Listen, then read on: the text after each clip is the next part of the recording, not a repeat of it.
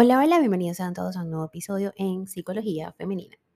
Para quienes son nuevas por acá, mi nombre es Isnaker Blanco, soy psicóloga clínico y me especializo en la atención a mujeres, trabajando en lo que es el empoderamiento, el crecimiento personal y la autogestión emocional. Y el día de hoy vengo a hacerte una pregunta y vengo a que reflexionemos juntas sobre ello. ¿Tú sueles fluir o estancarte?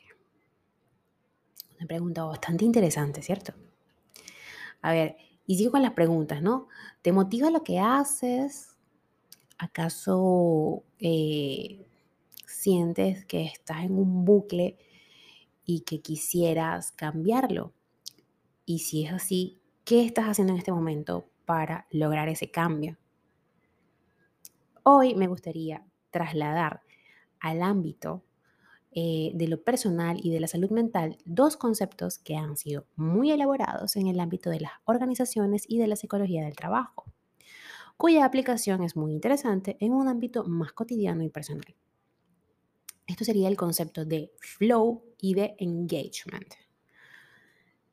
Tanto el flow como el engagement aluden a la forma en la que transitamos por la vida de una forma comprometida y fluida hacen referencia a la experiencia de flujo con los acontecimientos que nos ocurran, a la motivación y a la pasión por las actividades que desarrollamos y a la constancia o perseverancia a pesar de la dificultad.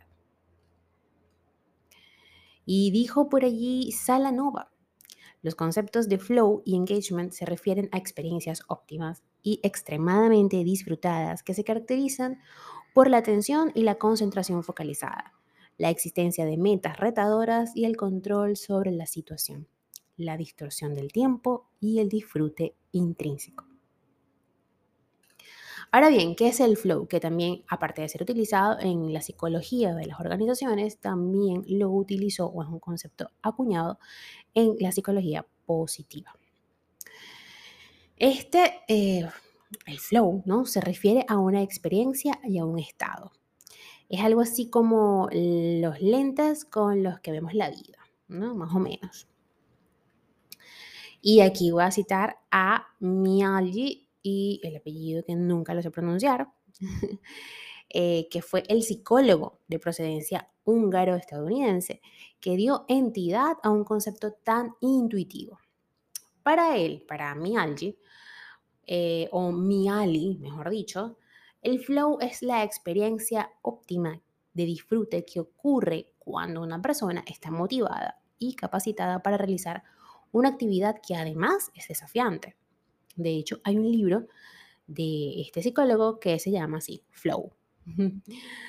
En este estado de flow o de fluir, la persona saca lo mejor de sí sin darse cuenta y emplea todos sus recursos y potencialidades dirigidos a la consecución de metas, al mismo tiempo, experimenta control tanto sobre el entorno como sobre nosotros mismos o nosotras mismas.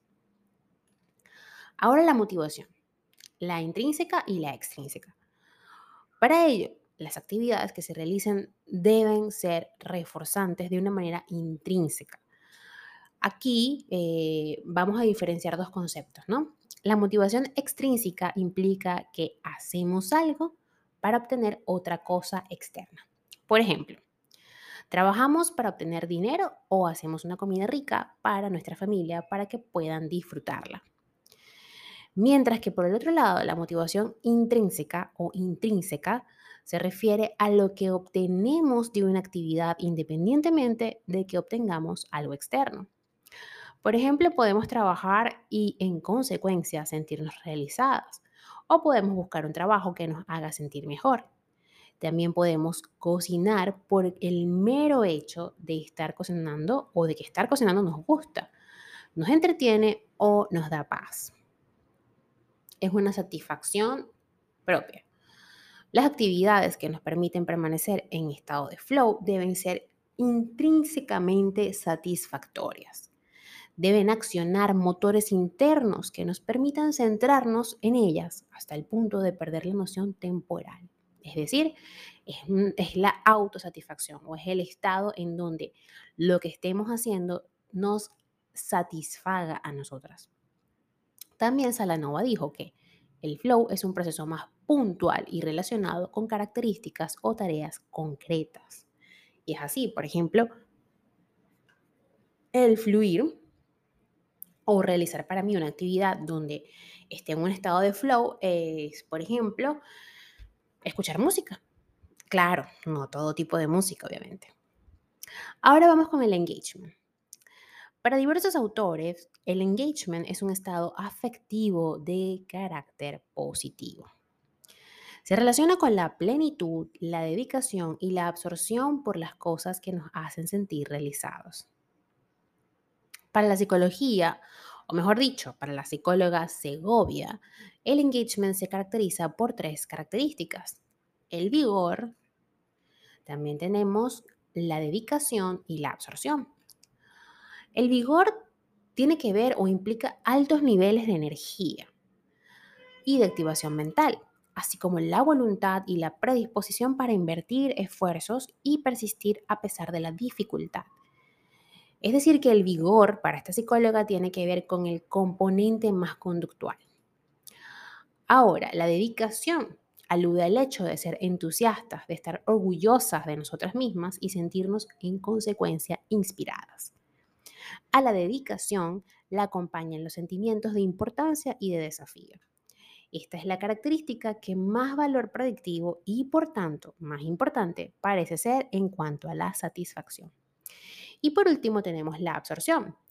Muchas de nosotras podríamos pensar que sentirnos absorbidas por algo es malo, pero esto dista de ser así. La absorción saludable es entendida como un estado de concentración y de sentimiento de que el tiempo transcurre rápidamente y de que además tenemos dificultades para desligarnos de lo que nos absorbe porque nos sentimos muy bien, nos satisface es como sentirnos realizadas, ¿no? Eh, haciendo esta actividad. Entonces, la pregunta del principio, ¿fluyes o te estancas? Aprender a rodar con la vida es un arte que todas aprendemos y disfrutamos en algún momento.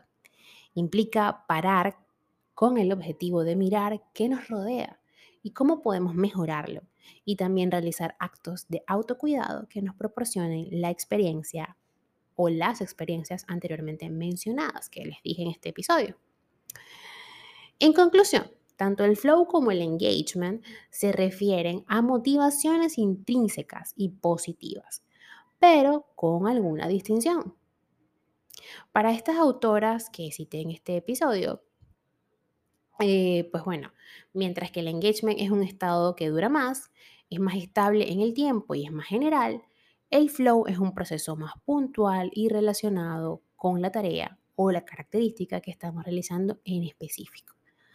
Así que, en conclusión, para ya ir cerrando este episodio, cualquiera de las dos en la que te encuentres siempre va a ser positivo en la medida en que sepas aprovecharlo y sepas eh, diferenciar la una de la otra y saber en qué estado te encuentras. Y para lograrlo, por supuesto, es importante, como les decía, tener ese mm, momento de abstracción en donde podemos identificarnos, podemos estar con nosotros mismos, podemos reflexionar sobre lo que queremos, sobre dónde estamos y hacia dónde queremos ir. Hasta acá el episodio de hoy, espero que lo hayas disfrutado y si ha sido así, por favor déjamelo saber a través de mis redes sociales, en Instagram, Twitter, Clubhouse y Twitch como Psiqueplenitud 11, en Patreon como Psiqueplenitud y en TikTok como Psicóloga Snaker Blanco. Recuerda que estaré retomando actividades a partir del 7 de enero, así que si deseas agendar tu consulta online, no dudes en escribirme. En todas mis redes sociales hay un link que te llevará directo a mi WhatsApp y por allí podremos agendar tu primera consulta online. También está disponible todos los cursos y los recursos digitales a través de Patreon o si quieres obtenerlos directamente en tu WhatsApp, puedes escribirme también y solicitar la información. Un fuerte abrazo y que tengan todas y todos un hermoso día.